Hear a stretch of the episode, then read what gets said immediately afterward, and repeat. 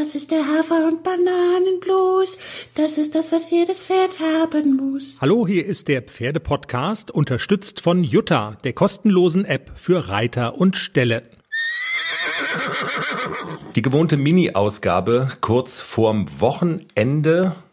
Jenny, und wir erzählen ja immer in dieser Mini-Ausgabe so ein kleines bisschen auch, was haben wir vor in der nächsten Folge? Und ich sag's gleich, meine Ansprüche sind hoch.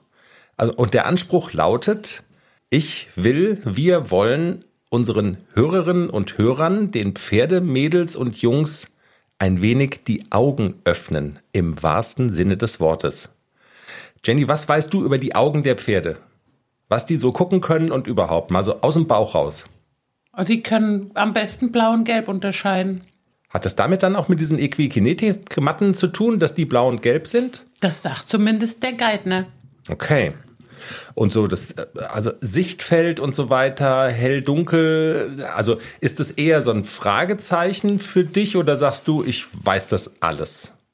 Ja, das Sichtfeld ist schon eingeschränkt, das weiß ich schon auch. Zum Beispiel bei jungen Pferden mhm. macht man das ja so, bevor man das erste Mal aufsteigt, dass man auch sich so drüber lehnt und auch mal so den Arm mhm. auf der anderen Seite winken lässt, dass das Pferd wahrnimmt, dass da halt auch auf der anderen Seite was passiert. Also man weiß als Reiterin schon so ein bisschen, dass da was anders ist, jetzt mal so ganz laienhaft gesprochen, als beim Menschen. Aber ich gehe auch eine Wette ein, so ganz genau wissen es viele dann halt irgendwie doch nicht. Und viele Dinge sind Pferdeleuten, glaube ich, dann doch nicht bewusst. Lange Rede, kurzer Sinn. Es gibt jetzt eine Brille. Und wenn man da durchguckt, dann sieht man die Welt mit den Augen der Pferde kein Joke, kein Hokuspokus oder so, sondern ist tatsächlich so. Und der Mann, der diese Brille erfunden hat, Benito Weise heißt der, kommt aus Niedersachsen, der wird bei uns in einem extrem spannenden Interview sein.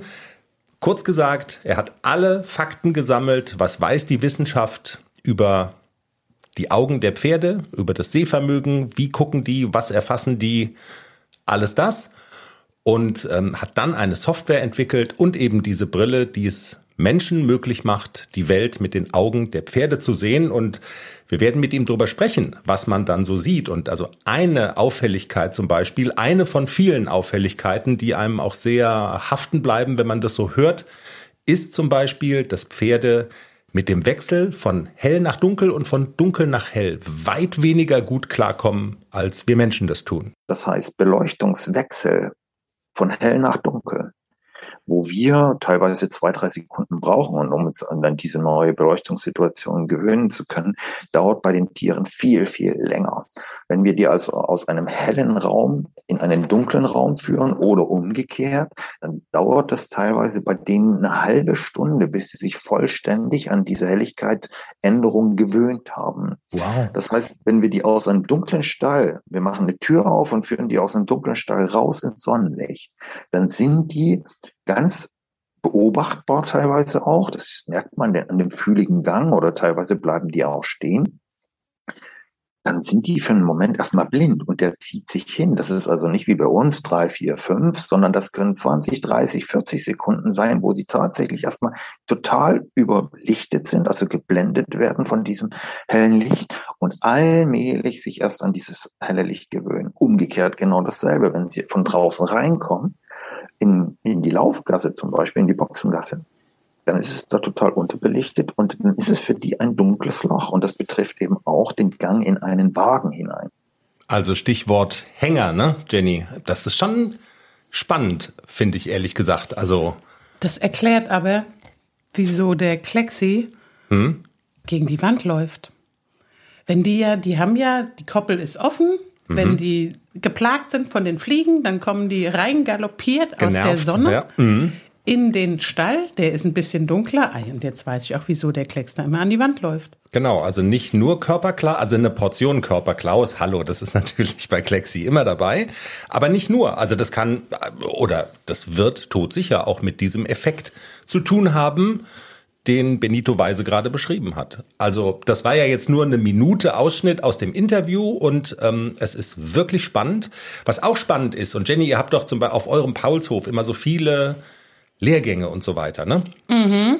Also ähm, es ist möglich und ja, vielleicht, ich weiß ja, dass die Paulshöfer auch fleißige Podcast-Hörer sind.